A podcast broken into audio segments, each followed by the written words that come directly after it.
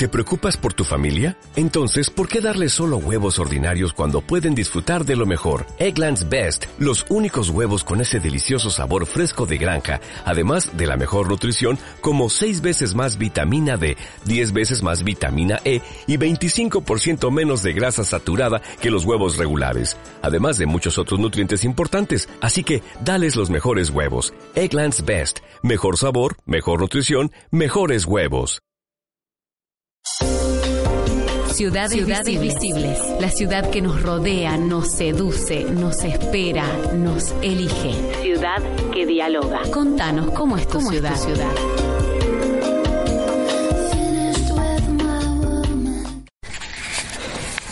Este Día Internacional de Tomamos un Café nos invita a replantearnos los encuentros una vez más.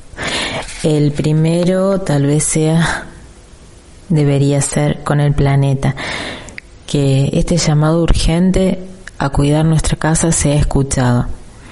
Celebramos con café e insistimos con los rituales, un año más, más que nunca con los frutos de la tierra, de la casa común, el planeta. De nuestro manifiesto del café elegimos el punto 3, el café cura las heridas al final de la vida me dirán, ¿has vivido? ¿Has amado? Y yo, sin decir nada, abriré el corazón lleno de nombres. Pedro Casaldáliga. Un café por los bosques, por los ríos, por las montañas, la selva, la naturaleza, la humanidad y que pronto nos encontremos en una ronda gigante de café llena de gente querida, como cada uno de todos estos años. ¿Tomamos un café? Ciudades, Ciudades visibles. La ciudad que nos rodea, nos seduce, nos espera, nos elige. Ciudad que dialoga. Contanos, ¿cómo es tu ciudad? Es tu ciudad?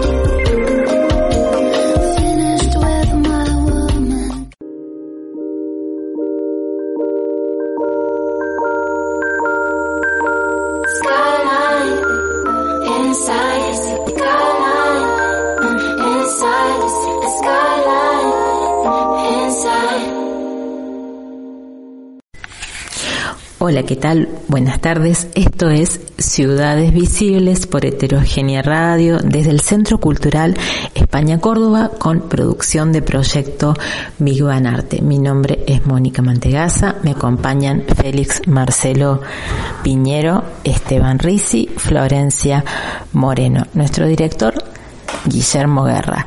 Acompáñanos a recorrer estas ciudades que hoy llevan coordenadas de café. De la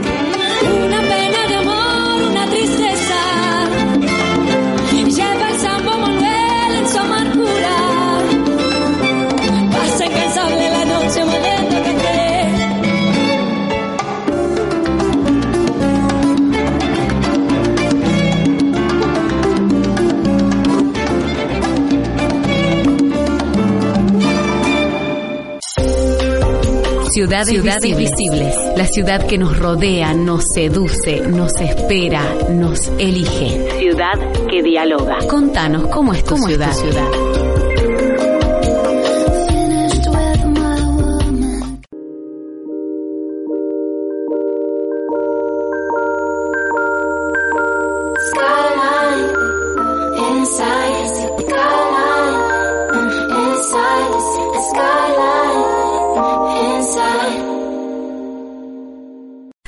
Dialogamos con la artista Luciana Bertoloni, artista visual que acompañó muchos de los proyectos de Proyecto Big Bang Arte, estuvo en Ciudades Visibles y también recorrió este camino del café. Eduardo de la Cruz, Bello Ardiente, desde las coordenadas, las alturas alberdianas, con todos los recomendados en series, películas, tal vez algún manifiesto del café y, bueno, mucho para compartir coordenadas culturales. Y el episodio de Pandemia Adentro a cargo del laboratorio Cúbica Quédense, acompáñennos a recorrer en esta tarde las ciudades visibles.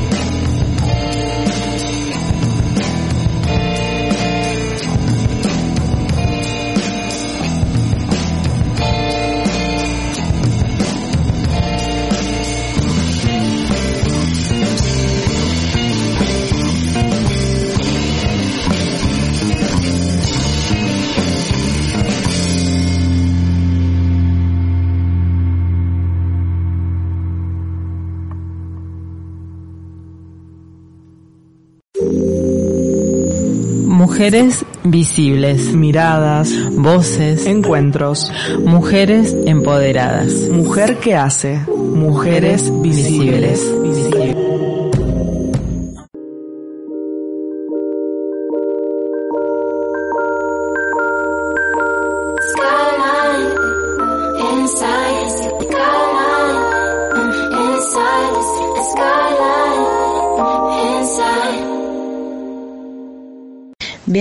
Luciana Bertoloni a Ciudades Visibles y gracias por estar, por compartir el café y en esta celebración, en este encuentro también, pensar en estos años que acompañaste a Proyecto Big Bang, a las acciones e intervenciones en espacio público, mm, el café eh, No Temer, las acciones eh, cuando fue el golpe en Brasil eh, y diferentes acciones que que se realizaron, como la de la Placita Cortázar, la instalación con poemas. Bueno, ¿cuál es tu, tu mirada, tu visión sobre estos años que han pasado con el proyecto Tomamos un café? Buen día, Moni, ¿cómo estás? Bueno, primero felicitarlos por este aniversario este proyecto que de alguna manera impactó en la cultura de Córdoba de distintas formas, ya que, digamos, tiene una, un espectro cultural muy grande, muy diverso, donde abarcaron distintas prácticas, distintas estéticas, distintas dinámicas, donde fueron abordando temas, creando redes, creando comunidades. Y bueno, la verdad que yo en, ese tiempo las disfruté muchísimo y las vivo con mucha, cuando las recuerdo tengo mucha nostalgia de esos momentos, tienen para mí un, un valor increíble como como persona, cómo me fueron afectando en, mis, en mi relación con mis prácticas actuales y cómo siguen operando. Creo que esos encuentros son maravillosos, lo afectivo, lo humano, lo comunitario, el preguntarse, el reunirse, digamos que son los motores de, de las nuevas comunidades que hay que crear y creo que van por un buen camino y que siempre lo gestaron desde ese lugar, ¿no? Desde estos momentos, por ejemplo, ya desde la emergencia del 2001, cuando surge Big Bang, ¿no? Y momentos como este, creo que ustedes operan desde un lugar de, de engrandecer la cultura desde la dificultad, ¿no? De crear culturas, de crear mundos, y eso tiene un valor es maravilloso. Por eso yo los felicito, los admiro muchísimo. Eh, los viajes, este, las reuniones, los viajes virtuales que, ¿no? Desde el comienzo ustedes lo están haciendo y que hoy operan prácticamente desde esa manera.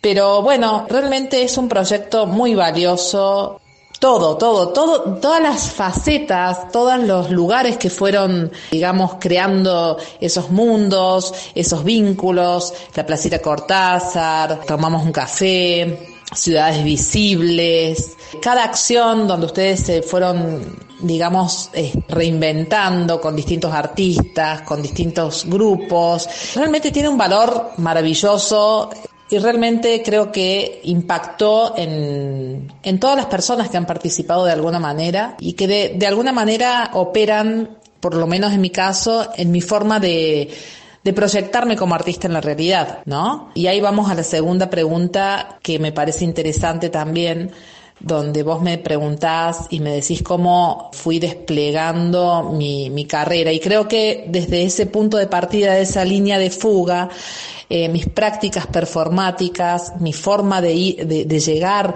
a, la investigación de la performance, parte del proyecto Big Bang y de esa investigación, donde el mismo, la, la misma tesis fue una práctica performática, ya que nos juntábamos con Félix a tomar café y con vos.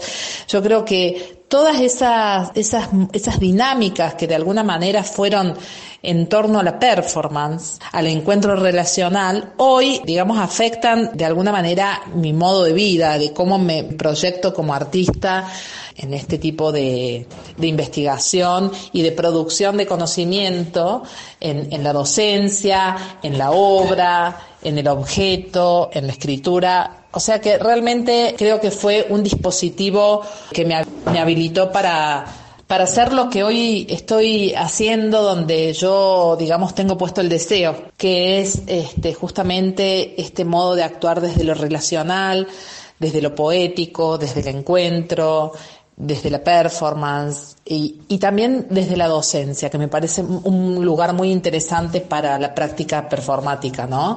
Y el encuentro. Y un lugar de potencia para apertura de nuevos mundos, que eso es lo que, que creo que ustedes lo han podido lograr muy bien y lo siguen logrando, ¿no? El crear mundo eh, es una manera de, digamos, acceder al deseo, ¿no? Que eh, esas son las afecciones que realmente tiene eh, este proyecto de ustedes y creo que eso invade en lo humano, ¿no? Esa fricción del deseo del encuentro, del generar inquietudes, inquietudes compartidas y bueno, eso está muy latente muy presente en el proyecto y eh, digamos que por, por eso está presente, ¿no? Presente en, en los cuerpos, en los cuerpos y en, y en el presente que estamos viviendo actualmente, que de alguna manera, aunque sea virtual, hay toda una empatía y un, digamos, podríamos hablar de un acceso distinto a, a, tener estos encuentros, a tener estas eh, reflexiones y a seguir, y a seguir adelante porque eh, esto no para, digamos, ustedes también tienen un pie muy grande y un fuerte espacio virtual y plataforma donde desde ahí, se, desde ahí trabajan y creo que eso está operando hoy un 100%, pero que también desde ese lugar podemos seguir creando estos mundos. Así que Mil gracias por todo y espero seguir también trabajando en futuros proyectos con ustedes porque la verdad que fue como mi, mi punto de partida, como les decía, así que eh, los quiero mucho, les mando un abrazo y ya tomaremos un cafecito. Por ahora será virtual. Muchísimas gracias por estar en Ciudades Visibles y por acompañar siempre a Proyecto Big Bang Arte.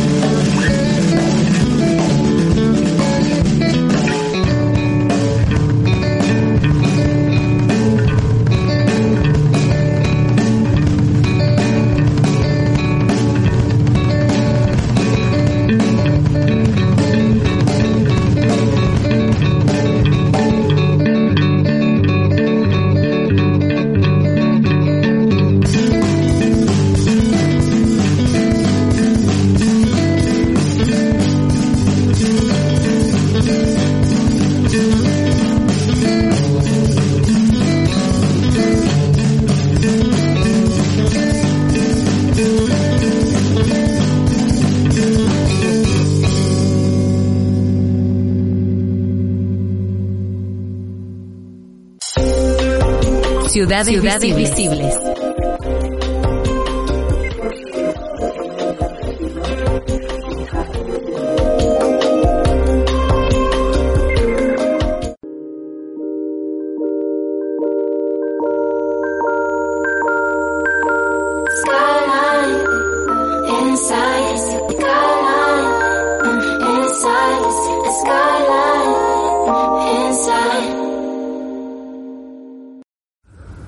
Buenas tardes. Un saludo muy especial a toda la audiencia de Ciudades Visibles. Queremos compartir con ustedes que hoy, 30 de septiembre, es, el décimo aniversario de la primera edición, de la primera jornada de Avias Corpus, Festival de Arte de Performance, que ha tenido una característica de, ser internacional, eh, que han participado artistas de la región, de de distintos lugares del país también y que con motivo de la pandemia y de las cuarentenas y los aislamientos y las distancias sociales nos vemos impedidos de realizarlo físicamente o presencialmente y no queremos dejar de pasar la oportunidad de recordar o rememorar 10 eh, años. Entonces hemos gestado esta videoconferencia que va a hablar un poco en torno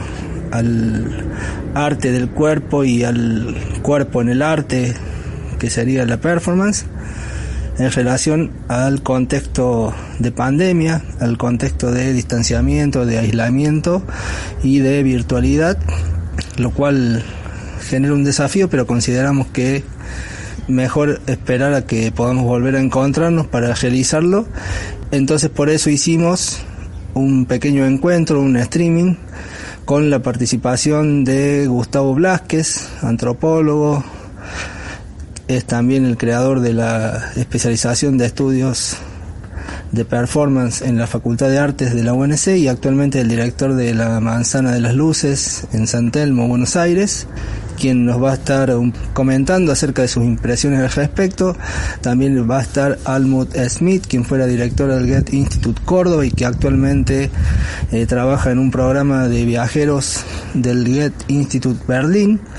Va a estar también eh, Gustavo Brandán, quien fuera director del Centro de Arte Contemporáneo Chatocac, en el Chato Cajeras, el centro cultural creado por Antonio Seguí.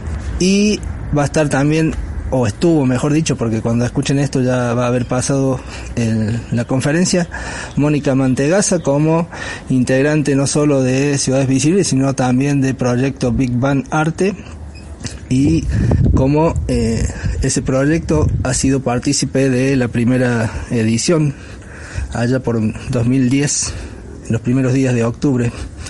Las primeras eh, jornadas de Avias Corpus fueron del 30 de septiembre al 3 de octubre. Fueron cuatro días intensos, muy interesantes, incluso con un frío inusitado en, una de las jornadas, con un marco de público interesante.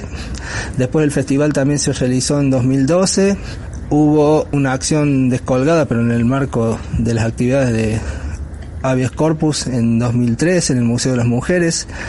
Después se realizó en 2015 una edición en la que participó Pato Valdés como curadora y después se realizaron eh, dos ediciones más, una en 2017 que la sede central fue el Museo de Vita Palacio Ferreira, pero también fueron sede el Museo de Antropología de la UNC y el Get Institute y en 2018 se realizó también eh, unas jornadas que mm, tuvieron como sede al Museo de Vita Palacio Ferreira y al Get Institute. Bueno, en la conferencia también participó Agustín Cohen, abogado, quien es secretario de graduados de la Universidad Nacional de Córdoba y que fue gracias a, él y a la gente que trabaja en, su secretaría y a sus gestiones que pudimos utilizar la plataforma para hacer el streaming. Ya vamos a dejar el link para que puedan escuchar el video y vamos a ver si el Guille Guerra nos hace la onda para, para pasar algunos audios, algunos fragmentos, aunque sea en Radio Heterogénea. Mandamos también un saludo a la gente de San Francisco que nos escucha y nos sigue en estas ciudades visibles. Y bueno, estamos muy contentos de poder celebrar estos 10 años. Vamos a estar también compartiendo una pequeña reflexión en torno a esta actividad, a este evento, Avias Corpus Festival de Arte de Performance, de la mano de Emiliano Arias, quien fue quien lo bautizó al festival con este nombre. Un saludo para la gente que ha estado eh, colaborando, para la gente que ha estado participando y sobre todo para la gente que ha hecho de audiencia, que ha puesto la oreja y nos ha regalado y brindado y compartido su tiempo para celebrar esta, estos 10 años, esta década. Ojalá podamos encontrarnos próximamente y bueno, muchas gracias y hasta siempre.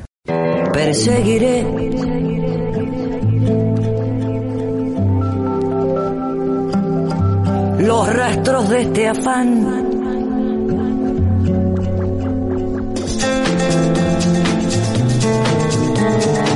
Como busca el agua la sed.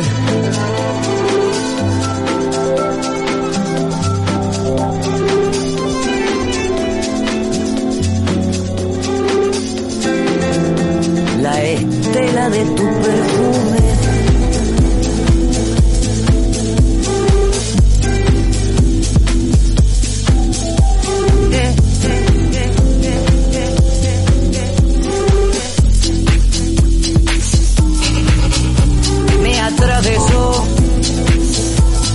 Vendaval. Rumbo a tu recuerdo seguir. La senda de tu perfume.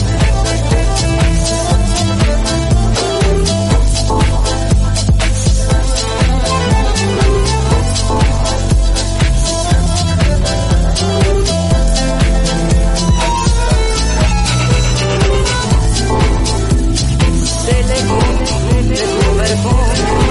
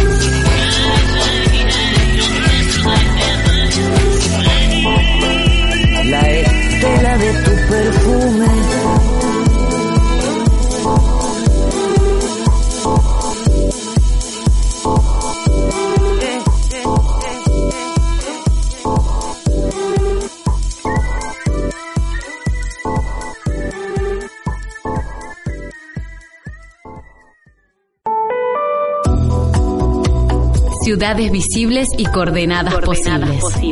Intercambios, signos, otros, territorios. Skyline,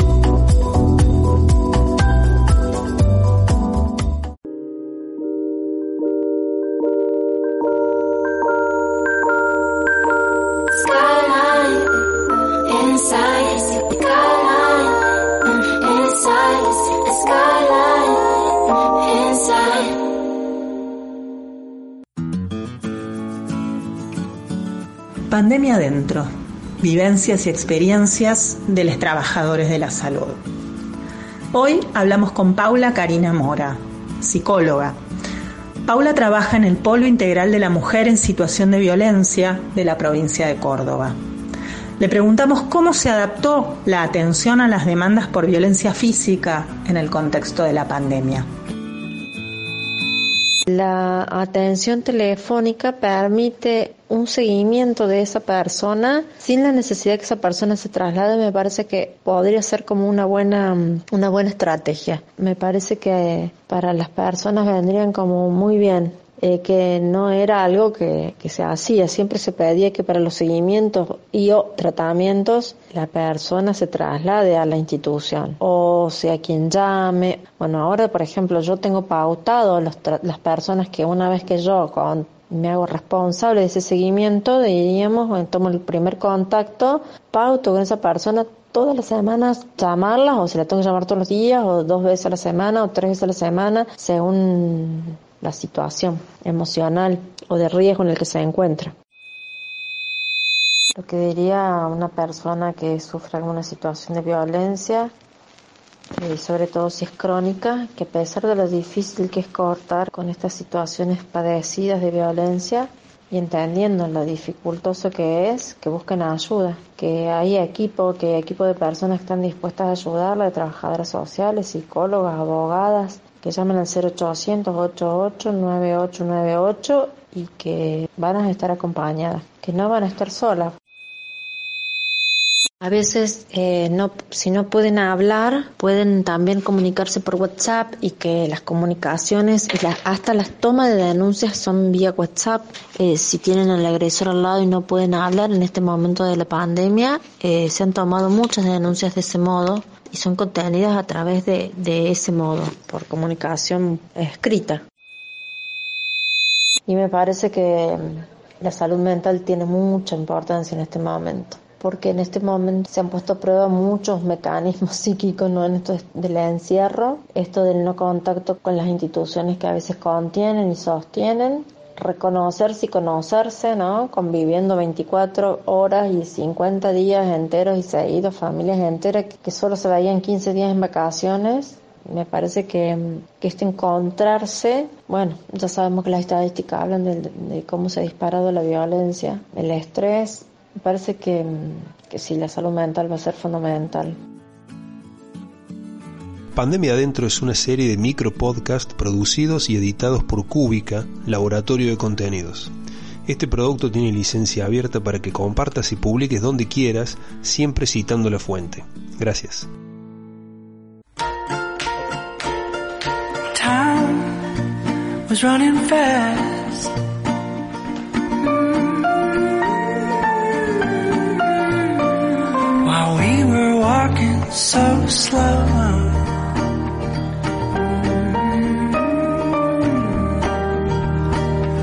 I watched us grow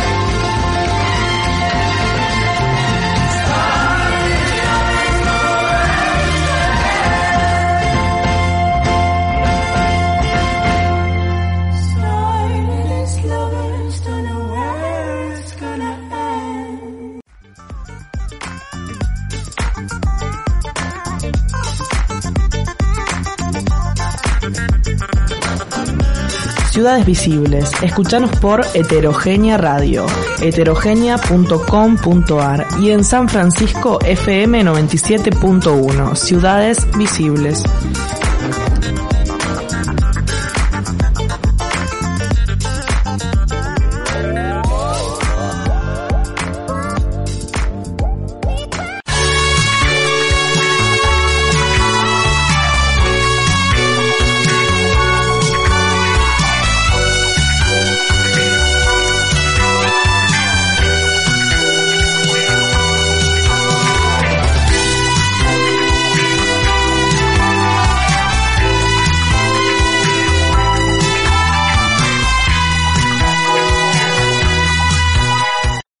Estamos otro miércoles más, ya despidiéndonos de septiembre para empezar octubre y empezar la última parte de año. ¿Qué año 2020, no? ¿Qué año? Bueno, hoy vamos a celebrar el café. Esta ceremonia tan, tan nuestra, tan ritual, tan tan de amigos, ¿no? No hay mejor cosa que invitar a tomar un café a un amigo y ponerse al día con tantas cuestiones, sea fuera, sea dentro, pero la importancia del café, porque el 28 de septiembre celebramos ese, ese ritual. Y hay un manifiesto que escribió nuestra conductora junto a la docente, artista, escritora Ana Paulinelli. Ese manifiesto empieza de esta manera. El café de la mañana es el preámbulo del día. El café es el recreo perfecto, la tregua favorita. El café cura las heridas. El café, en otros casos, abre nuevas heridas. Nunca lleva cinco minutos compartir un café. Nunca.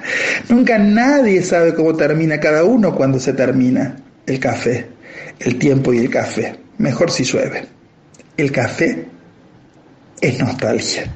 El café es imprescindible a la salida de una buena película. Y en este punto del manifiesto que escribieron Mónica y Ana, Ana y Mónica, nos vamos a parar para empezar a recomendar películas que hablan sobre la historia de esta bebida tan interesante que recorre cartografías, geografías, pueblos y forma parte de la cultura de muchos lugares. Así que recomendamos ver estas películas, buscarlas por allí porque se encuentran, descargarlas, poner play y mirarlas. Vamos a empezar con Black Coffee, un documental canadiense que salió a la luz en el 2007 y que es de muchísima importancia para aprender sobre, sobre las historias del café, sobre la importancia del café en la vida de los pueblos, su influencia política, social y económica, desde el pasado hasta nuestros días. Está dividido en tres partes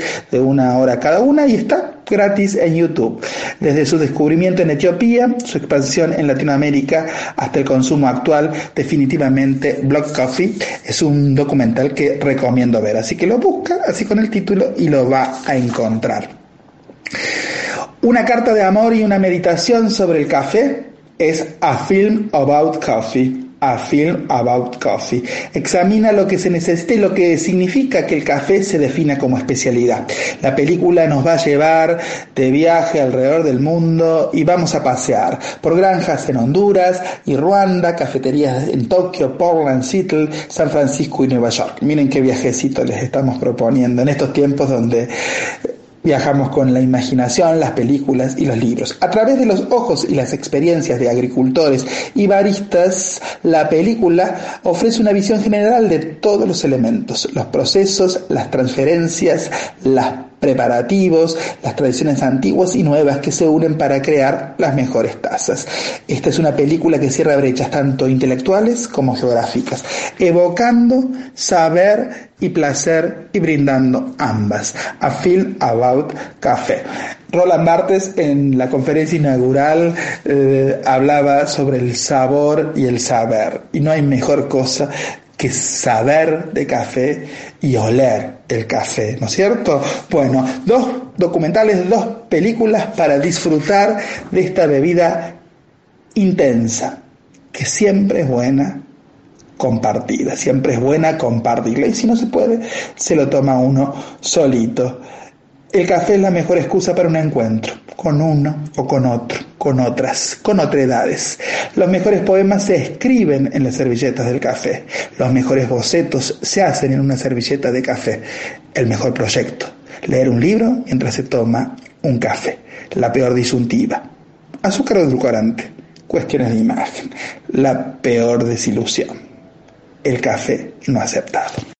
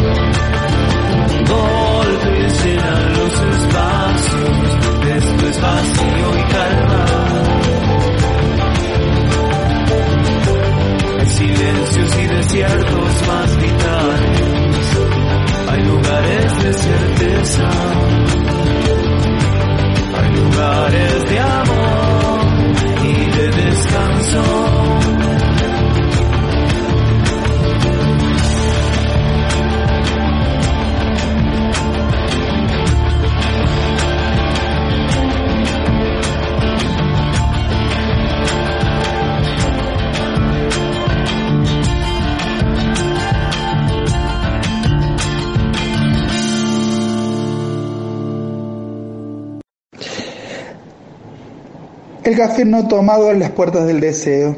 Para un buen café, tres son multitud, como para muchas otras cosas, ocasiones. En la borra del café es posible descifrar el destino, pero hay que ser alfabetos. Para estudiar no hay nada mejor que un buen café.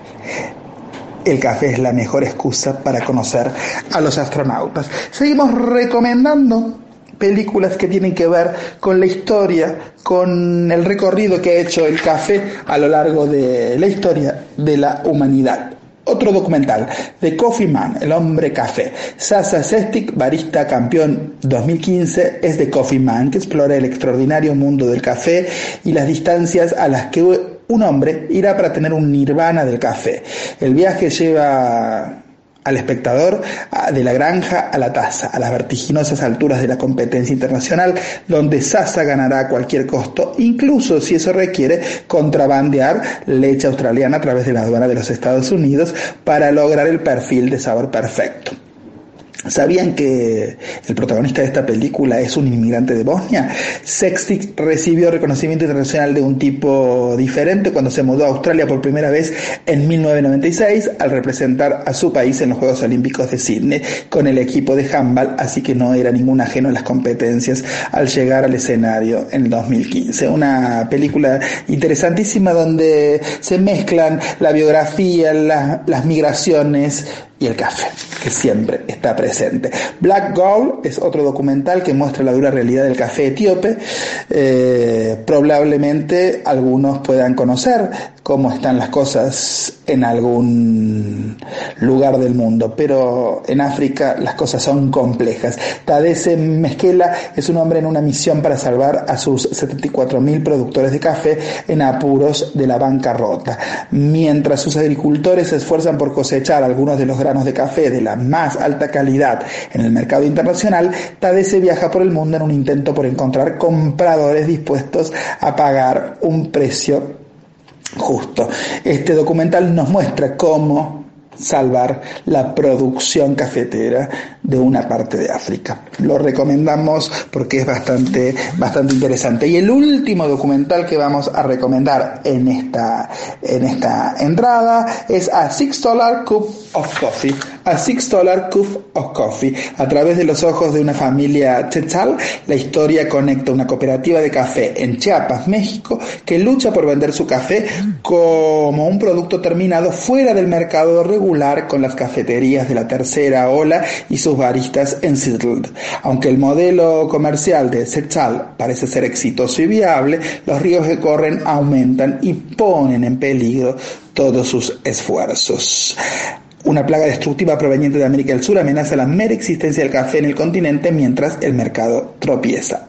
Al comprender el café como una forma de proteger su identidad, su tierra y su derecho a vivir en mejores condiciones, nuestros personajes o los personajes de la película luchan por vender su producto en el extranjero, cuestionando los paradigmas de calidad del café especializado. La película explora y confronta a, un frágil, una frágil comunidad de productores de café con la abrumadora realidad del consumo de esta bebida. Películas para ver documentales que confrontan, que ponen en cuestión el placer de tomar una rica taza de café con lo que significa producir esta exquisita bebida y eh, mandarla o producirla o hacerla recorrer el mundo.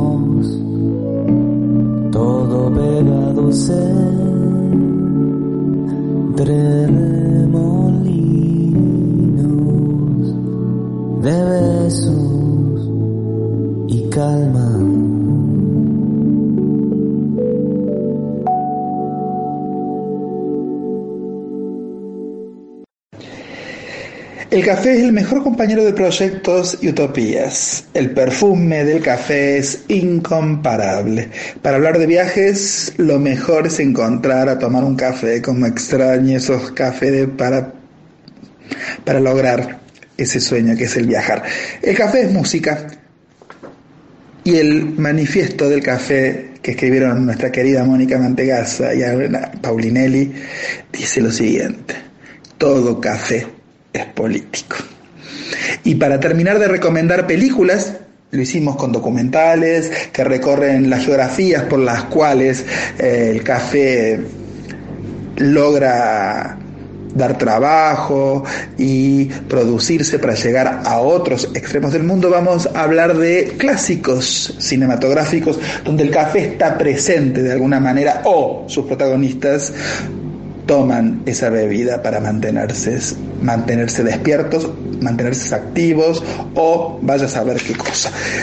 Hay cuatro clásicos que seguramente ustedes han visto, pero no han tomado en cuenta la presencia del café como un compañero de ruta o compañero narrativo.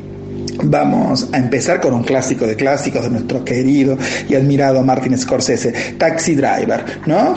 El Robert De Niro toma café, pero no toma café para mantenerse despierto, sino es una actividad social. Fíjense bien en la película cómo cada vez que hay una taza de café, hay un vínculo social determinado. Desayuno en Tiffany's, nuestra bellísima Audrey Hepburn toma café, desayuna en ese lugar tan maravilloso, en esa ciudad tan única y disfruta hacerlo.